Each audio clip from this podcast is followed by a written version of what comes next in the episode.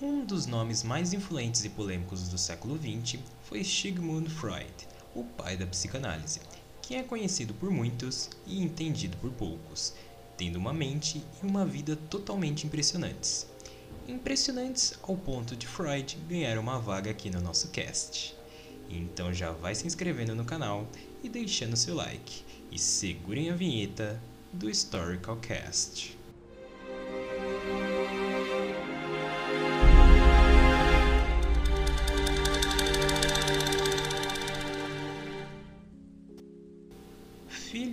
Jacob Freud, um judeu austríaco e comerciante de lã, e de sua terceira mulher, Emily Nathanson, o pai da psicanálise nasceu sob o nome de Sigmund Shlomo Freud em 1856. A parte mais engraçada é que ele foi anotado no registro civil como Sigismundo Shlomo Freud e não Sigmund. Eu acho que essa era uma boa justificativa para pôr fogo no surdo e semi-analfabeto que escreveu errado, mas eu acho que isso é crime. Mas bem, antes que eu viaje mais, eu vou continuar a história. Em 1860, com apenas 4 anos de idade, afinal ele nasceu em 6 de maio de 1856, Freud e seus familiares mudaram-se para Viena por causa de problemas financeiros e de problemas de saúde de sua família. Essa foi a segunda viagem na recente vida de Sigmund, uma vez que a primeira foi quando ele tinha dois anos, com destino a Lipsia, na Alemanha. Dando um salto enorme no tempo, enquanto o pequeno Shlomo se desenvolvia, chegamos aos 17 anos de Freud, idade em que ingressou na Universidade de Viena. Ele planejava estudar direito, mas ao invés disso, entrou para a faculdade de medicina. Um imprevisto que eu adoraria ter na minha vida, mas tá difícil, né, rapaziada? A boa é pelo menos sobreviver aos chineses e aos ciclones. Se der essa, qualquer coisa se torna possível nessa vida. Mas, enfim, nessa universidade aí, no curso de medicina, ele teve aulas de filosofia com o professor Franz Brentano, fundador da psicologia do ato. Também teve aulas de fisiologia com Ernst Bruck e zoologia com o professor darwinista Carl Friedrich Klaus, chefe da estação de pesquisa oceanográfica em Trieste, Itália, e foi oponente das ideias de Haeckel.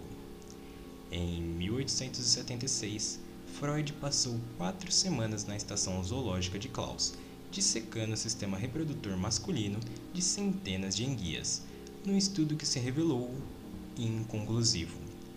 Eu acho que esse não era o melhor objeto de estudo para o cara ter como referência, né?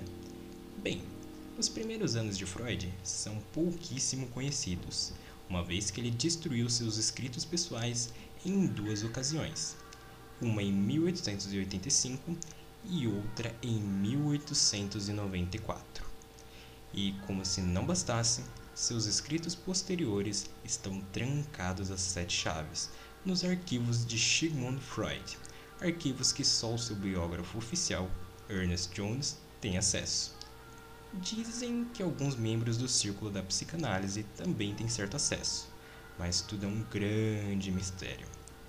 Uh, os estudos de Shlomo na universidade tomaram-lhe bastante tempo até a sua graduação, no ano de 1881.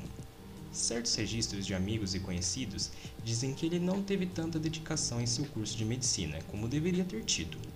O possível motivo dessa desatenção foi o fascínio quanto aos órgãos sexuais das enguias, deixando Freud preso à sua pesquisa científica. No fim dessa doideira toda, ele completou sua pesquisa, mas sem nenhuma distinção em especial. Desapontado com todos os resultados, em 1877 ele se junta ao laboratório de Ernest Bruck.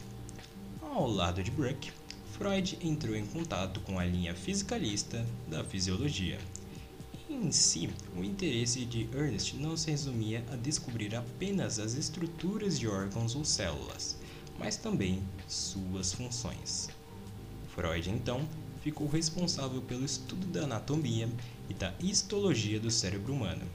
Daí já dá para sentir o drama e o início da história, né? Aí, durante os estudos dele, o papai da psicanálise identificou várias semelhanças entre a estrutura cerebral humana e a de répteis, o que fazia referência a um recente estudo de Charles Darwin sobre a evolução das espécies e o conceito da superioridade dos seres humanos sobre outras espécies, sendo esse um tema muito discutido na época. Então, em um belo dia ensolarado ou cinzento, eu não sei porque eu não estava lá, o nosso pequeno Freud conhece Martha Bernays e se apaixona logo de cara. Aí, ele naquela vontade braba de desposar Martha, reviu seu panorama e deu de cara com seu baixo salário e as perspectivas muito baixas na carreira de pesquisador, o que fez com que ele largasse o laboratório e fosse trabalhar no Hospital Geral, o principal hospital de Viena. No hospital, depois de um estudo dos efeitos terapêuticos da cocaína terem dado errado, a merda fedeu mais ainda quando um amigo dele morreu por overdose. Então, crianças, não usem drogas. Mas aí, o Freud recebeu uma licença e viajou para a França para trampar com Jean-Martin Charcot, um notório e respeitável psiquiatra do Hospital Psiquiátrico Taut-Pitié. Espero ter falado certo. E ele estudava a histeria. Ah, após um time lá com Charcot, ele volta ao hospital de Viena, onde Freud passou a atender mulheres judias que apresentavam um conjunto de sintomas neurológicos tipo paralisia, cegueira parcial, alucinações e perda de controle motor, todos não diagnosticáveis por exames. Aí, o tratamento mais eficaz para toda essa sinfonia de desgraças era massagem, terapia de repouso e hipnose. E você aí, cidadão de bem, achando ruim que não tem de pirona no SUS. E enfim, depois de muita treta, viagens e gente alucinando, em Hamburgo, no dia 14 de setembro de 1886, nosso pequeno, agora grande Sigmund, casa-se com Marta, sendo apoiado financeiramente por Joseph Breuer, um veterano ricaço. Além de ser patrocinador e cupido, Breuer foi de suma importância para o nascimento da psicanálise, uma vez que discutia casos clínicos com Freud. O primeiro caso clínico relatado por Joseph foi o do tratamento dado a Berta Porpheim, conhecida como Anna em alguns livros sobre Breuer, que demonstrava sintomas clássicos de histeria. O método de tratamento consistia em algo chamado de cura pela fala, em que o paciente meio que associa cada sintoma a alguma concepção dele, fazendo-o desaparecer. Eu particularmente achei bem louco isso e parece com uma variante da hipnose, por assim dizer. Essa técnica se tornou o centro das técnicas de Freud, que acreditava que memórias ocultas ou reprimidas geravam histeria eram de natureza sexual. Breuer não achava isso, o que gerou uma treta cabulosa e levou ao divórcio dos pesquisadores. Nesse pós-momento, tudo que Sigmund tem é a marginalização sofrida pela classe médica em geral. O único apoiador que o cara teve nesse tempo foi o médico Wilhelm Fleiss. E como nada é eterno, chegou o dia em que o pai de Freud morre, em outubro de 1896. Não se tem muita informação quanto a isso, e parece que nem mesmo seu filho ligou. O que se sabe é que Sigmund deu prosseguimento ao seu estudo, analisando seus próprios sonhos em específico os que abriam possibilidade de remeter sobre sua infância, buscando determinar as raízes de suas próprias neuroses. Todo esse estudo foi a base para a obra A Interpretação dos Sonhos, um livro do próprio Freud que aborda os processos inconscientes, pré-conscientes e conscientes envolvidos nesses sonhos. Bem, tá aí algo que eu leria se ele não fosse de 1899 e eu soubesse onde vende. Mas aí, durante essa autoanálise, Sigmund chega à conclusão de que seus próprios problemas eram devidos a uma atração por sua mãe e uma hostilidade em relação ao seu pai.